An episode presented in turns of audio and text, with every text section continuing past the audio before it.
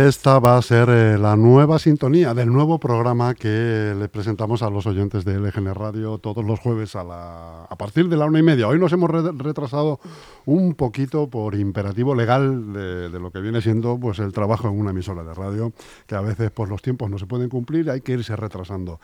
Pero sí que tenemos aquí ya a la protagonista de este espacio, de su espacio, eh, que se va a llamar Desde el Monte de Venus, Leticia Colilla, sexóloga. Muy buenos días, Leticia. O buenas tardes porque no has comido todavía, ¿no? No he comido todavía, no he comido. Buenos días. Qué buenos días, buenos días, Chus. bueno, pues un placer tenerte por aquí. Eh, hay que decirle a los oyentes que, bueno, pues que este es un espacio perseguido desde hace tiempo, que, que estuvimos hablando. Antes de pandemia, ¿puede ser? No, no, no, no. estuvimos hablando del año pasado, exactamente. ¿El año pasado fue? Sí, sí, sí. Jolín, yo pensaba que hacía bastante más tiempo. Fue por febrero, fue por febrero. Justo íbamos a empezar este proyecto desde el Monte de Venus, pero bueno, se te surgió una buena noticia, por cierto, y lo tuvimos que posponer y bueno, pues como mujer de palabra, eh, aquí te tenemos, Leticia, un placer. Muchísimas gracias, muchísimas gracias. Muy, muy agradecida y muy contenta de estar aquí otra vez contigo. Y bueno, pues hoy como es el primer día quería hacer un poquito de, presentación a, los oyentes y a las oyentes, un poquito de en qué va a consistir este, este espacio y, bueno, pues sobre todo como su nombre más o menos indica y mi profesión y mi profesión hace prever, pues eh, quiero hablar del tema de la, de la sexualidad, ¿no? Ahí, ahí es nada, que parece así como... como parece mm, que es un tema baladí y lo es todo, ¿no? exactamente. Exactamente, y lo es, tú lo has dicho, es un mm. tema mucho más complejo de lo que pueda, de lo que pueda parecer, ¿no? Aunque te voy a empezar ahí poniendo en un aprieto. ¿Para ti qué es la sexualidad? ¿Cómo la definirías tú? Venga. Pues eh, la sexualidad es una parte integrante de la vida importantísima. Yo diría que muy, muy importante. No importante a secas, muy, muy importante donde uno pues puede expresarse de una manera, puede sacar lo que es uno, que muchas veces no lo sabes hacer con palabras, pero lo puedes hacer a través del sexo. Y es una manera de expresarse, como te digo, y de, y de y luego tiene un componente de entrega que tampoco lo tiene cualquier otro sentimiento o actividad eh, eh, de relación con los seres humanos. ¿no? Porque tú te puedes entregar a una amistad en, el, en, el, en, el, formato de pues, eh, hacer favores, estar siempre disponible, eh, siempre apoyando, ser el hombro donde llorar, ¿no? Pero la entrega que puedes mostrar a través del sexo, aparte de, de, todo esto que entregas también, como te he dicho antes, es mucho más. Con lo cual, al margen de que siempre se ha dicho que el mundo se mueve alrededor del dinero y de... del sexo. El sexo mueve el mundo, efectivamente, el sexo y el amor. Exacto. El sexo y el amor, que en algún momento en tu espacio Hablaremos. dirimiremos si es lo mismo, si es compatible, si no, si sí, cuánto. Exactamente, evidentemente son cosas diferentes que a veces están en mayor proporción una que la otra, eh, depende de la persona, depende del momento, no es ni mejor ni peor, simplemente pues es diferente y ya está. Eh, pero bueno, pues son conceptos que aunque no son distintos, tienen mucho que ver, se entremezclan, se entremezclan continuamente, ¿no? Y como tú muy bien has dicho, la sexualidad es una dimensión muy amplia, es una dimensión básica de la personalidad, que está presente a lo largo además de toda nuestra vida. ¿no? Lo que ocurre es que a veces eh, tenemos, a veces no, mayormente por desgracia, tenemos una visión muy limitada de lo que es la sexualidad. Y en general, cuando, cuando nos viene esta palabra a la cabeza, lo que nos suele lo que nos suele traer pues son lo relativo a genitalidad, a penetración, al coito, pero la sexualidad, sin embargo, es un aspecto muchísimo más amplio, que engloba qué es lo que significa ser hombre, qué es lo que significa ser mujer, el hecho en sí de serlo, claro, ¿no? Eh, somos eh, seres, los seres humanos estamos sexuados, eh, como el papel del género, la orientación sexual, la, reproducción, la intimidad, tiene que ver pues con las fantasías, el deseo, la seducción, o sea, es un campo, campo infinitamente amplio, pero lo reducimos, en general lo reducimos muy mucho. En la sexualidad influyen factores pues tanto biológicos, psicológicos, sociales, culturales, religiosos, históricos, o sea que es una es muy difícil de definir, digamos, ¿no? Sin, sin, dejarse nada fuera, porque eso es un concepto tan vasto y tan, y tan complejo que es complicado no dejarse nada fuera. Lo importante bueno, es tener esa idea de que, de, que va mucho más allá de, pues eso, de los genitales o de, o de, lo que es el coito sin o de lo que es el coito sin más porque ahora mismo ahora mismo vivimos en una sociedad en la que parece que ya pues está muy normalizado el sexo ya no es tabú está por todas partes ya no hay nada que, que aprender nada nuevo ya lo sabemos todo pero nada más lejos de la realidad efectivamente nada más lejos de la realidad luego vemos que en cuanto tiramos un poquito del hilo mmm, hay una cantidad de pues eso, de, de carencias, ¿no? De, de ignorancia. De, de, ignorancia, de desconocimiento tremenda. Entonces se produce como esta paradoja. Vivimos Además, en todas las edades.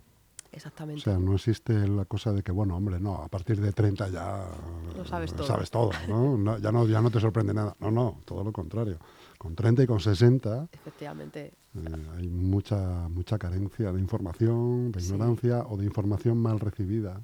Exacto. ¿no? Que al final se convierte en cultura. Algo, si algo bonito tiene la vida es que nunca se deja de aprender, ni en, ni en la sexualidad ni en otros muchos ámbitos, ¿no? Pero en la sexualidad, pues especialmente. Eh, es cierto que, que, pensamos que ya una vez que uno tiene cierta experiencia y tal, pero bueno, pues siempre la vida te sorprende y, y, eso siempre queda algo por aprender.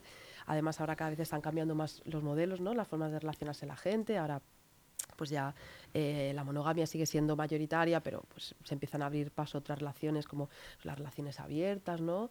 Eh, en fin, otras formas de, de, de, relacionarse la gente, el amor líquido, todas estas, uh -huh. ¿no? Hay un montón de conceptos nuevos uh -huh. eh, y de palabras que yo... Pero el sexo sigue siendo día. el mismo. Bueno. ¿No? Como base Sigue como siendo, base, es como la, como la base de una tarta, ¿no? Siempre es galleta, más o menos, ¿no? Pues, como base el sexo es el mismo o no, Depende, depende de, pues eso, depende de la persona, depende del momento, depende de, de, muchas cosas, depende de lo que sepamos, como tú muy bien has dicho. Hay una carencia flagrante de educación sexual, a mí esto me parece súper En la gente muy joven importante, todavía. en la gente mm. muy joven, en, pero en, en, papás y mamás, que, que somos jóvenes mm. y tenemos niños y niñas pequeños, yo tengo un peque de cuatro años y lo veo, que, que todavía pues tenemos dificultades para qué hacemos cuando el peque se empieza a tocar eh, se mete la mano en el pantalón y se empieza a tocar en público, o cuando nos hace ciertas preguntas que nos incomodan, todavía en eso estamos súper perdidos y súper perdidas. Eso que, sobre todo porque no lo hemos recibido, no hemos aprendido desde pequeños y pequeñas. En general nuestros, eh, nuestros progenitores pues no hablaron con nosotros adecuadamente del tema, entonces no sabemos cómo abordarlo tampoco con nuestros niños y niñas, ¿no? Y es una parte más que tenemos que tenemos que tratar, obviamente. Dentro de, su, dentro de la educación de nuestros hijos e hijas es una, es una parte fundamental. Eh, y bueno, pues hagan preguntas, no las hagan, hay que abordarla y bueno, y más allá de la infancia, como tú muy bien dices, pues sigue habiendo carencias, sigue habiendo problemas, sigue habiendo, pues sobre todo eso, ignorancia al... Mm al, al, respecto, ¿no? De, porque... Es que donde hay esa ignorancia y esa cuando, en la infancia, cuando se van retrasando esa información a los hijos, por ejemplo, en muchos de los casos la primera información que reciben estos hijos cuando son adolescentes viene del porno, que, que lo tienen en la mano porque tienen los móviles y tienen acceso a internet. Y entonces reciben seguramente, bueno, tú sabes más de esto que yo, reciben una información totalmente des, distorsionada, distorsionada ¿no? de lo que es el sexo y de lo que son las relaciones se sexuales. Y luego cuando quiere el padre o la madre hablar de algo, pues se ríen los chavales porque tienen horas de visionado. Ya nos dan mil vueltas. ¿eh? O eso, o eso pare claro. parece, al menos.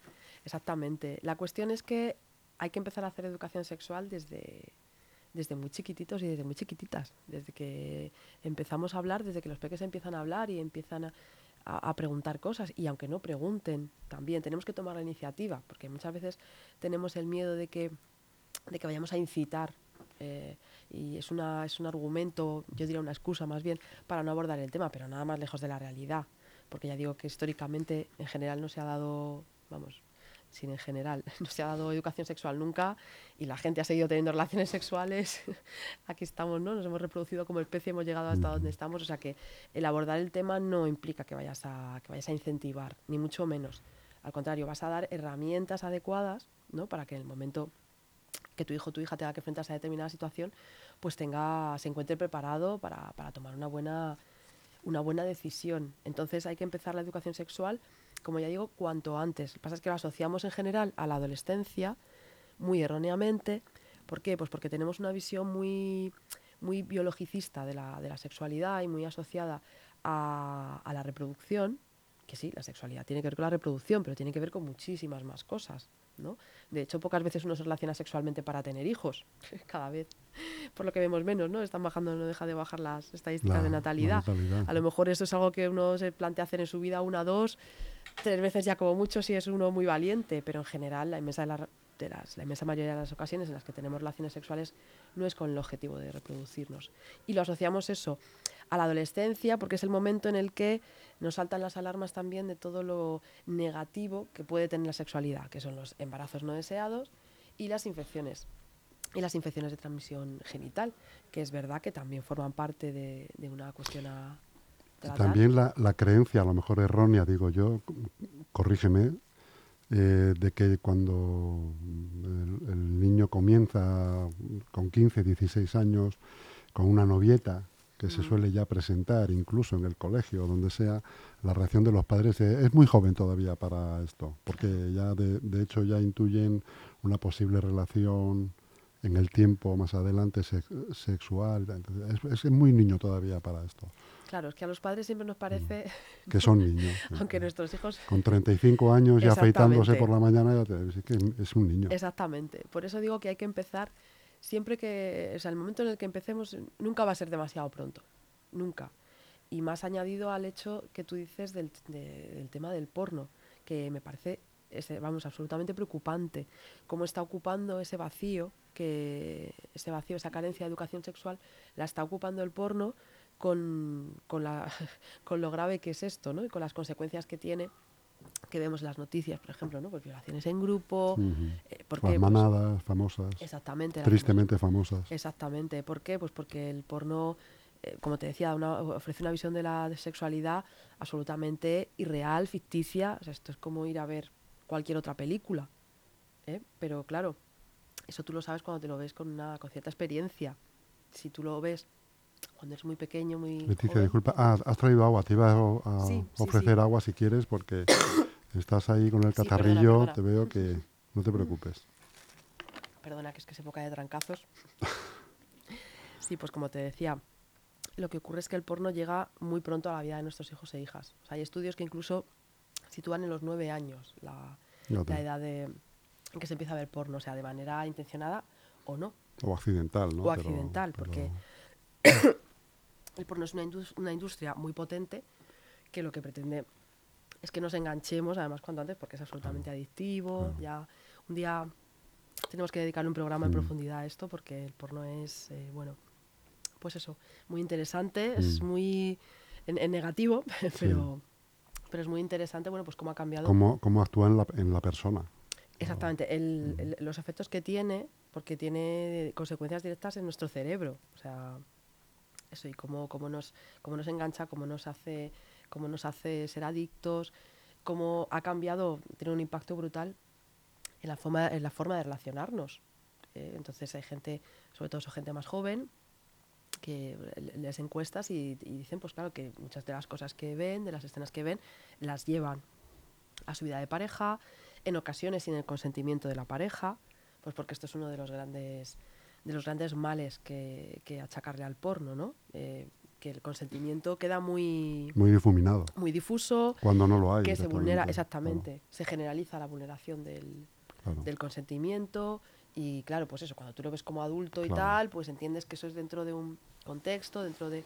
Pero si eres muy joven, no has tenido experiencias previas y no tienes una educación sexual integral eh, que aborde, pues eso, toda la cuestión en, en amplitud, pues te, pues te puede ocurrir esto, que pienses que eso es lo normal y que para tener una relación sexual, pues igual tienes que forzar Hay que actuar así. a la otra Claro. persona, porque claro, si es tu único Es modelo... lo que he visto. Exactamente. Entonces, pues a mí me parece que esto está derivando en un problema de salud pública, se podría decir, Mm, Sí. y que hay que atajarlo cuanto, cuanto antes, pues como te decía, ofreciendo eh, herramientas y alternativas. Porque no solamente, vamos, que van, a veces van unidos, Pero no solamente es el porno, también es la música a veces, Sí, ¿no? claro. Donde, bueno, pues los ritmos estos que nos vienen de Allende los mares eh, también incitan de alguna manera a, a la cosificación de la mujer, claramente, y al, y al dominio eh, so- del hombre sobre la pareja, sobre la mujer. Y de, de ahí vienen luego pues muchos acosos, muchos, eh, muchos problemas de pa- parejas de 17 años, de 16, de 15, pues eh, con problemas de, pues eso, de acoso, de seguimiento, de tú eres mía, de violencia vio- de género. violencia de género al final. ¿no? Claro, exactamente. También, por desgracia, es un tema que está muy de actualidad.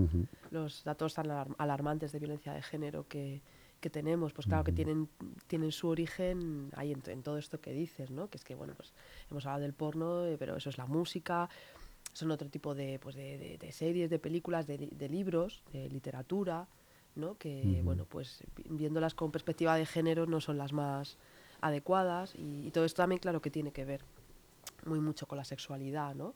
Yo he trabajado 15 años con mujeres víctimas de violencia de género y ahí fue donde empezó además mi interés sobre todo por el tema del- de, de la sexualidad porque pues desgraciadamente no han vivido una sexualidad lo más saludable posible, ¿no? Ni mucho menos. Y ahí es donde vi todo lo que queda aún por hacer porque digo mujeres, pero es que eran chicas muy jóvenes. Mm. O sea, siempre eh, el perfil era de, de chicas a lo mejor de de veintitantos años, ¿no? De 25 años en torno a esa edad y, y después eso, la, la necesidad la necesidad que hay de, de un modelo saludable y de, y de recibir educación al respecto, porque al final es algo que hacemos mediante el ensayo-error, ¿no? Con lo que ello supone y con lo que ello conlleva. Entonces, bueno, pues aunque es algo A veces que- con más errores que, que acierto.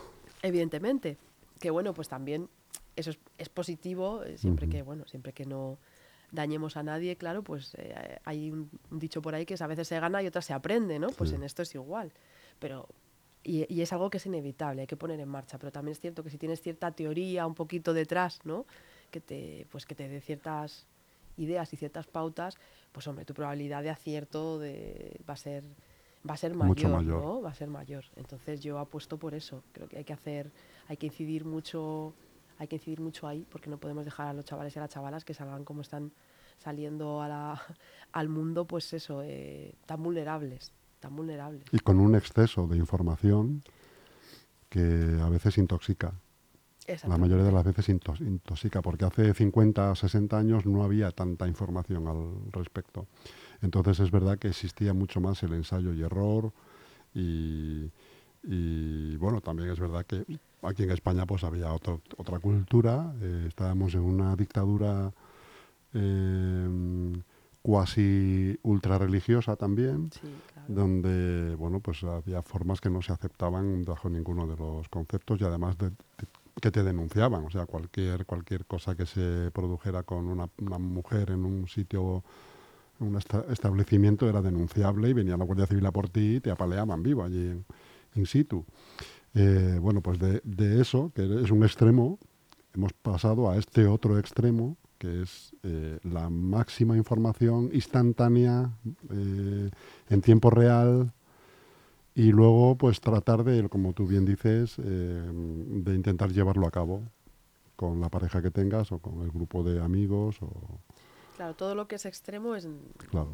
es, es- es Mm. evitable, o sea, es, es mejor evitarlo, vaya, es negativo. Todo lo que sea tan polarizado, pues obviamente ni lo de antes, eh, que todo era, todo era tabú, todo era pecado, ¿no? Mm, Todo era pecado. Ni, pues ni lo de ahora, ni este acceso tan, bueno, pues eso, tan, tan factible para, ya digo, chavales y chavalas que no tienen la cabeza eh, preparada para ello, ni muchísimo menos. Es súper peligroso, ya digo, que se vean ciertas cosas. De hecho, está ocurriendo, es que está teniendo un impacto real muy, muy grande, pues que hay chavales muy jóvenes que tienen problemas de erección, por Mm. ejemplo. ¿Por qué? Pues porque eso han, han acostumbrado su, su cerebro a ver esas imágenes tan fuertes, esas escenas tan...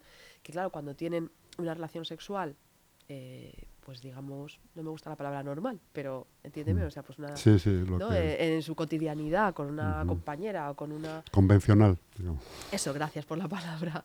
Efectivamente, cuando tienen una relación sexual convencional, pues se encuentran que aquello no les, no les motiva y no les supone porque eso, pues porque ya están acostumbrados a... El estereotipo que tienen es otro.